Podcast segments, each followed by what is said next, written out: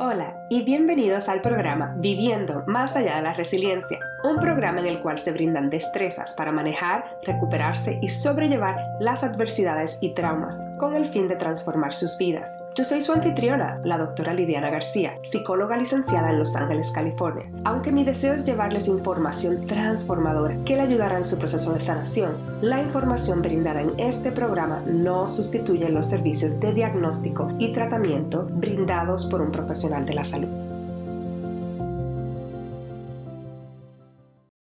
Hola a todos y a todas y bienvenidos a otro episodio más de Viviendo Más Allá de la Resiliencia con su anfitriona, la doctora Lidiana García. Muchas gracias por sintonizar este episodio en el día de hoy y espero que estén bien mientras estén escuchando este episodio. El episodio va a ser sobre la relación que tenemos con nosotros mismos y para que tengan idea de lo que vamos a hablar, vamos a hablar un poquito de cómo utilizar la curiosidad y no tener juicios cuando estamos explorando nuestra relación, saber un poquito de dónde viene ese tipo de relación que tenemos con nosotros mismos y algunos pasos para poder comenzar ese proceso de mejorar esa relación.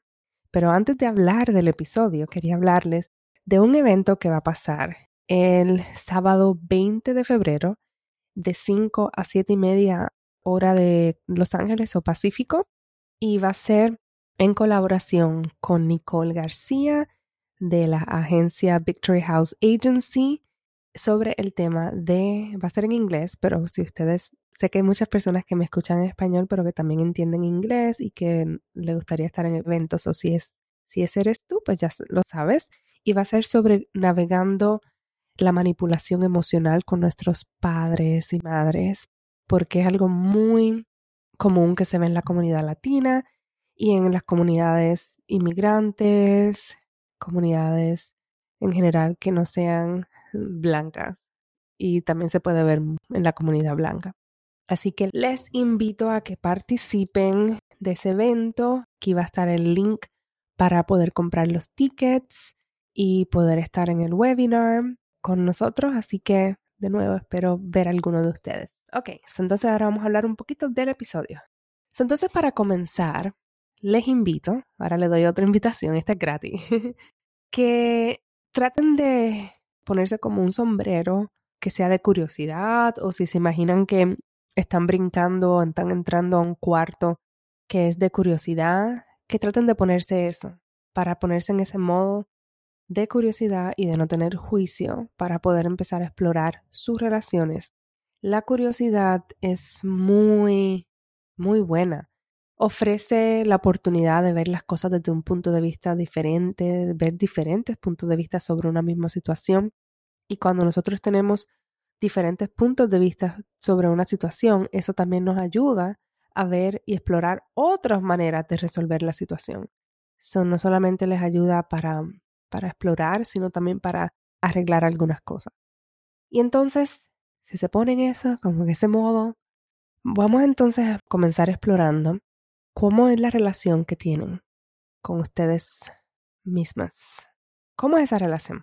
¿Cómo es esa relación cuando están sufriendo? ¿Cuando están bien? ¿Cuando necesitan ayuda o no saben hacer algo? ¿Cuando cometen errores? ¿Cómo se relacionan con ustedes? ¿Qué cosas se dicen? ¿Cuál es esa comunicación interna? Y no solamente qué cosas se dicen, cuáles son las palabras que utilizan, sino también cómo lo dicen cuál es el tono que utilizan, cuál es el mensaje detrás que está, si hay sarcasmo, porque todas esas cosas son muy importantes. Uno puede decirse algo bonito como que dale, tú puedes, pero te dice como que dale, tú puedes, y ya está ahí implicando de que no crees que puedes. entonces, no es solamente lo que decimos, sino cómo lo decimos. Y hacer esta exploración puede ser bastante difícil. Iba a utilizar la palabra dolorosa, pero más bien es como difícil en el sentido de que cuando nosotros ponemos la atención a explorar nuestra propia relación con nosotros mismos, es como traer a la superficie situaciones y experiencias que no queremos recordarnos. O puede ser que tengamos una relación que no nos guste y no sabemos qué hacer y eso nos hace sentir abrumados y entonces en vez de movernos hacia cambiarlo, lo que, lo que terminamos es como que, ah, no voy a hacer nada y sigo con mi vida. Por eso es importante que cuando estamos haciendo un proceso de sanación, trabajando con nosotros para mejorarnos, que lo hagamos lento, de manera consistente, pero lento, tranquilo, con cuidado, despacio, que no estemos ajorados para hacerlo, porque si estamos así como bien, tenemos que hacerlo ahora, muchas veces podemos causar más problemas, porque si no estamos preparados para ver la realidad, la realidad puede ser muy abrumadora. Así que les recomiendo que cuando exploren eso, que lo hagan con mucho cuidado. Y si eso no les resuena a ustedes y ustedes están, no, yo estoy muy ready para explorar, pues, pues vayan, pero que sepan que una de las consecuencias, no negativas, pero una de las alertas es que tengan cuidado. Ok, entonces, ¿cómo terminamos con este tipo de relación que tengamos con nosotros mismos? ¿Qué pasó? Y mucho de eso puede ser de cómo fue nuestra crianza, cómo nuestros cuidadores nos hablaban, cómo nuestros cuidadores se hablaban hacia ellos mismos, no solamente lo que nos decían, de nuevo el tono, la forma que no nos dijeron, el lenguaje no verbal, cómo ellos hablaban a ellos mismos o cómo qué hacían cuando cometían un error, cuando no hacían las cosas bien, cuánto ellos se exigían, cuáles eran las expectativas que tenían. Todo eso aplica mucho a cómo nosotros aprendemos a relacionarnos con nosotros mismos. Es muchas veces lo que vimos en nuestra infancia. Si le seguimos añadiendo, que le vamos a seguir añadiendo, tenemos entonces el trauma generacional. Cómo nuestros cuidadores, nuestros padres, qué pasó con ellos y con sus abuelos y tus tatarabuelos y todo eso, cuáles son los patrones que hubo, hubo pérdidas, hubo trauma, hubo experiencias de abuso y cómo esas se van traduciendo y relacionando hacia ti. Entonces si venimos a añadir el trauma colectivo como raza, como cultura, como comunidad, qué experiencias han pasado que han marcado la manera de los pensamientos y las creencias que tienen sobre sí mismos el racismo, la opresión, el colorismo y un montón de más cosas. Todas esas cosas crean unos mensajes en la sociedad, no solamente a través de tus cuidadores, sino también de los mensajes en las noticias, en el ámbito de belleza, en los deportes, tu comunidad, todo eso implica, implica bastante. ¿Y qué experiencias de vida has tenido en otras relaciones, creciendo, con compañeros en la escuela, los maestros, pero en general, ¿qué experiencias has tenido en tu vida que te han marcado y que han creado como esa huella de lo que tú sientes que eres tú? ¿Cuál es tu valor? ¿Cómo te relacionas? ¿Cómo te tienes que hablar? ¿Cómo te tienes que motivar? ¿O qué cosas te tienes que hacer cuando cometes errores? Inclusive la creencia religiosa. Si crees en un Dios poderoso una energía que es benevolenta, que va a estar ahí para ti, no importa lo que hagas, versus creer que tienes un Dios o una creencia que te está castigando y cuando cometes un error que vas a terminar en el infierno, que va... Todas esas cosas implican en, en, en la presión que nos pongamos a nosotros mismos. Y mucha gente escucha cosas así y lo que termina entonces es como no diferenciando a qué se lo puede aplicar y qué no, lo generaliza a su vida. Y quizás hay unas situaciones que eso sí le puede ayudar para sobrevivir y cosas así, pero hay momentos que cuando generalizamos una cosa como que no cometer errores o ten cuidado aquí, por ejemplo, es diferente para un cirujano que está haciendo una cirugía de cerebro, estar como que esto ok, puedo cometer errores. No, él tiene que estar, la persona tiene que estar enfocado. tiene que estar bien enfocada para poder hacer esa cirugía lo más preciso posible porque mueve el cuchillito un poquito a la derecha, un poquito a la izquierda, puede implicar en la muerte de la persona o muerte cerebral o algo así. So, esa es la parte de poder discernir en qué momentos se utiliza eso, en qué momentos no, ¿verdad? Versus, por ejemplo, no lavaste los trastes de la manera que siempre lo haces y un plato se quedó un poquito con sucio o algo. Y si tú como persona te exiges lo mismo y la consecuencia de, ah, es igual a como si hubieras cometido un error haciendo una cirugía. Ahí es cuando yo veo que entonces generalizamos esa creencia y lo hacemos con todo, y tenemos ese perfeccionismo, esa manera de pensar hacia nosotros que hay solo una opción. Y de nuevo, acuérdense que cuando escuchen esto, está esa manera de, de, discernir que hay momentos que probablemente sí se necesite, pero en la mayoría, en cosas cotidianas, no necesitamos esa expectativas fuertes, no necesitamos ese perfeccionismo, ese de que si cometemos un error, algo muy malo puede pasar. Simplemente no, con los trastes, pues vuelve y lo lavas. Vas a gastar quizás unos, no sé, unos varios minutos más extra, pero no es el final del mundo. Y muchas veces la manera que nos relacionamos es como si algo fuera el final del mundo. Entonces, en general, toda esa experiencia, nuestra crianza, nuestras relaciones, nuestra comunidad, todo, todo eso va a tener implicaciones en la manera como nosotros nos relacionamos con nosotros mismos. Y si viramos un poco para atrás y te pones a pensar, ¿cómo te relacionas contigo cuando cometes un error? Y luego entonces puedes explorar a qué se debe eso quizás, cómo, cómo mis, mis cuidadores, mis padres, reaccionaban cuando cometían un error. Cómo en la escuela los maestros reaccionaban cuando cometías un error. O en un deporte. Cómo en la comunidad se reaccionaba cuando un vecino cometía un error. Y todas esas cosas tienen que ver, porque esas son las cosas que uno ve cuando pequeño uno no tiene la capacidad de discernir y entender el contexto, uno simplemente lo internaliza y lo estás internalizando por años y años y años y años. Y cuando ya tienes la capacidad de poder discernirlo, ya han pasado 16, 17, 18, 20 y pico de años en esa programación. Entonces ahora te vas dando cuenta que quizás esa programación no es la mejor y quieres cambiarla, lo cual es muy bueno tener esa capacidad de ver que hay cosas que quieran cambiar, pero que sepas que muchas veces eso viene de muy profundo, eso con mucho cuidado y con calma para nosotros mismos. Entonces moviéndonos hacia qué podemos hacer, cuáles serían algunos pasos que puedan ayudarle a mejorar esta relación, ya que al usted cambiar esta relación con usted mismo, también van a cambiar otras relaciones alrededor. Eso esa va a ser otra de las alertas o los como caveats que es importante que sepan que cuando uno cambia cómo nos relacionamos hacia nosotros mismos, va a cambiar cómo se relaciona con nosotros, porque quizás no va a permitir cosas que antes permitía o va a decir cosas que antes no decía. Y las otras personas van a reaccionar, en especial si se estaban aprovechando de ti o si de manera consciente o inconsciente la gente no le gusta que hayan cambios, porque cambio puede implicar peligro. Eso puede ser que las otras personas al principio reaccionen como que, ¿qué te pasa? ¿Pero por qué estás así? Todas esas cosas. Y hay relaciones que se pueden caer, relaciones que pueden terminar mientras vas cambiando y creando una relación positiva, que no sea tóxica contigo mismo. So que sepas esa parte y que estés preparado para eso. Por eso es importante cuando estamos creando esa nueva relación y estamos cambiando nuestros patrones con nosotros mismos y sanando, que conozcamos nuevas personas que estén en ese mismo camino de sanación, camino de mejorar su vida, porque entonces esa se puede convertir en una relación nueva paralela para ayudarte a seguir ahí, a no desmotivarte o a quitarte cuando la primera persona familiar diga algo y te sientas de nuevo como que regresaste a tener seis años. Entonces, uno de los primeros pasos, recomendaciones para mejorar es aplicar lo que hicimos al principio, que es esa curiosidad.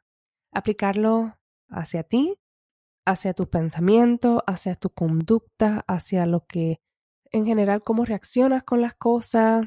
Mientras más curiosidad y estás como en una tercera perspectiva, como que te imagines que estás viéndote desde arriba o de otro lado, más objetivo vas a ser y más oportunidades y diferentes perspectivas vas a tener de la situación y eso te va a ayudar a poder aplicar diferentes cosas, a mejorar los chances para tú aplicar algo nuevo. El segundo sería escucharnos. Y este puede ser un poco complicado porque en general la sociedad no se presta para pausar y analizar y escucharnos. Es como que sigue, sigue trabajando, sigue produciendo, sigue cuidando, sigue haciendo esto, aquello. Y esa parte es bien difícil porque esa capacidad de poder pausar y escucharnos o después, si no podemos en el momento, después sentarnos y analizar qué pasó, qué me dije, cómo reaccioné, qué me hice. Todas esas cosas pueden ayudarte a dar de nuevo perspectivas. Entonces sería eso, tener esa autorreflexión y poder escucharte y validar, validar lo que está pasando. Validar no significa justificar, mucha gente se confunde ahí. Validar es simplemente reflexionar para, o sea, repetir para atrás lo que tú mismito sientes o dijiste, por ejemplo, tuviste un mal día en el trabajo y se te quemó la carne y entonces ya no había comida, tuviste que mandar a pedir pizza o algo así, o no comer nada. Y en el momento estabas bien molesto y la comunicación interna fue bien, bien negativa y bien como agresiva, como que eres bruto, no, no sirves para nada, mira todo lo que haces, ese tipo de energía. Y luego tú logras como pausar y validar. Si vas a validarte en ese momento, una validación sería, wow, dices tu nombre, hoy fue un día difícil para ti. No dormiste bien, luego tuviste la situación en el trabajo y eso te se, como que impactó tu capacidad de estar pendiente a la carne y estaba salivando porque ibas a comer y luego se te quemó. Hoy no tuviste un día bueno, wow. Y no sé si se dieron cuenta del tono que estaba usando, era un tono neutral, como de interés y de preocupación. Y eso ayuda a que muchas veces uno como que pause, como que, Ay, sí, es verdad, tuve un día malo. Y esa es la manera de mostrarnos como compasión de ser humano, lo cual sería como el tercer paso, la tercera recomendación, cómo empezar a implementar comunicación interna o verbalizar lo que sea gentil, que sea con compasión, como si le estuviéramos hablando a un amigo, una amiga, a uno de nuestros hijos. Es como lograr hablar hacia otra persona que queremos y que nos preocupa y que le estamos mostrando apoyo y que estamos ahí para ellos. Si eso no lo tuviste en tu vida y no tienes idea, otra manera puede ser viendo programas de televisión, escuchando episodios de podcast de crianza consciente, de crianza saludable, que puedas escuchar diferentes ejemplos de cómo recomiendan responder a los hijos o a las hijas en XY situaciones, porque eso va a ayudar a comenzar a tener ese lenguaje hacia ti mismo. Y cuando comienzas a cambiar ese lenguaje hacia ti misma, de un lenguaje más con compasión, más dulce, más gentil, eso empieza a cambiar grandemente porque eso empieza a aumentar esa confianza que tienes contigo misma. Porque cuando uno está todo el tiempo hablándose negativo, eso crea que como que tu misma, tu misma esencia como que se apague. Porque ¿para qué quiere? Uno no quiere escuchar cosas negativas. Y eso no hace necesariamente que uno quiera seguir hacia adelante o que quiera cambiar las cosas. Lo que hace es como apagarlo, como shutdown, cuando nos hablamos tan negativo. Y a la misma vez tener ese poder discernir cuando necesitamos ese, ese push, cuando necesitamos como que esa motivación, esa, dale, sal de aquí, tú puedes, no te quedes ahí, vamos, haz la presentación o ve a la entrevista, no dejes que eso te deje caer porque es importante también poder ser como nuestro propio coach, nuestro propio motivador para poder impulsarnos hacia lo que queremos en nuestra vida, porque muchas veces esa comunicación interna interviene en lo que nosotros queremos o impide que nosotros hagamos cosas porque estamos en nuestra mente pensando todo lo negativo. Y muchas veces necesitamos como ese coach interno de, sí, tú puedes, vas a tener miedo, pero lo vas a poder hacer y voy a estar ahí contigo. Y todas esas cosas así que pueden ayudar a motivarte a hacer cosas cuando las necesites. Y el, el cuarto recomendación sería entonces cómo explorar esas necesidades que tienen, necesidades que no están siendo satisfechas y cómo atenderlas, cómo completarlas. Y voy a leerte una lista de diferentes necesidades humanas que pienso que son importantes. Tenemos las necesidades físicas como de aire, de comida, de movimiento, de ejercicio, de descansar, de dormir, de expresión sexual, de seguridad, de tener un lugar seguro donde vivir, de sentir que estamos tocando a alguien o que nos están tocando, de agua. Luego también tenemos las necesidades de conexión, aceptación, afecto, apreciación, que nos sentamos que eh, pertenecemos a algo, cooperación, comunicación, sentirnos cercanos, a algo, a alguien, una comunidad, compañerismo, compasión, consideración, consistencia, empatía, sentirnos incluidos, intimidad, amor, que sea mutuo, que nos brindemos lo que necesitamos en ese momento, respeto, seguridad, estabilidad, apoyo, saber y que también la gente nos reconozca de lo que sabemos, ver y que seamos vistos, entender y que seamos entendidos, confianza, También tenemos las necesidades de significancia, de significado, como lo que es celebrar la vida, tener claridad, competencia, tener conciencia, contribuir, creatividad, descubrir, eficacia, ser efectivos, crecimiento, esperanza, aprendizaje, participación, tener propósito, autoexpresión, que importemos, entender. Tenemos también las necesidades de honestidad, de ser auténticos, integridad, presencia, diversión, humor, belleza, comunión, igualdad, armonía, inspiración, orden, poder tomar decisiones, libertad, independencia, espacio y ser espontáneos. Todas esas son diferentes necesidades que como ser humanos las tenemos. Y cuando no están siendo satisfechas, ¿cómo entonces nosotros mismos satisfacer esa necesidad? No necesariamente depender de otra persona, porque la otra persona puede ser que no esté, sino cómo tú puedes tú mismo satisfacerlo. Por ejemplo, tiene una necesidad de consideración. Quizás tuviste una situación y no te sentiste considerado en el trabajo o con tu padre o con tu pareja. Idealmente sería bueno que esa persona que hizo eso, pues que lo arregle, pero si eso no pasa y muchas veces, la mayoría de las veces no pasa, la persona ni siquiera reconoce lo que hizo.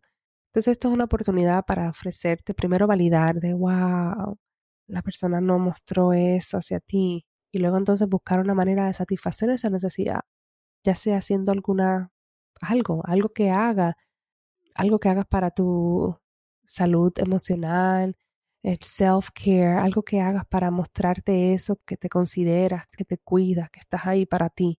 Y cuando empiezas a hacer eso, mientras más lo hagas, esa como parte interna, tu esencia, va a empezar como a decir, ah, ok, estás ahí para mí, esta relación que tengo conmigo mismo la estoy mejorando y me está mostrando que vas a estar ahí no importa lo que pase. Y esto es clave. El no importa lo que pase, voy a estar ahí para ti es sumamente importante y puede ayudar tan grandemente a mejorar la relación contigo misma. Espero que este episodio algo te haya como hecho un clic en la mente, que haya sido de ayuda, y que sigas reflexionando de cómo mejorar esa relación contigo misma para tu bien. Para, y también no solamente, sino si también tienes hijos o hijas, le estás mostrando eso, le estás mostrando algo diferente, estás rompiendo patrones que probablemente llevan siendo pasados a través de generación y generación. Muchas gracias por escucharme. Espero que donde sea que te encuentres, que estés bien y hasta la próxima. Gracias. Gracias por escuchar el podcast Viviendo más allá de la resiliencia. Qué bueno es saber que están por aquí y espero que continúen en esta travesía y nos vemos en el próximo episodio. Si te gustó mucho este episodio, por favor recuerda darle like, review it y que lo compartas con tus amistades y familiares. Hasta la próxima.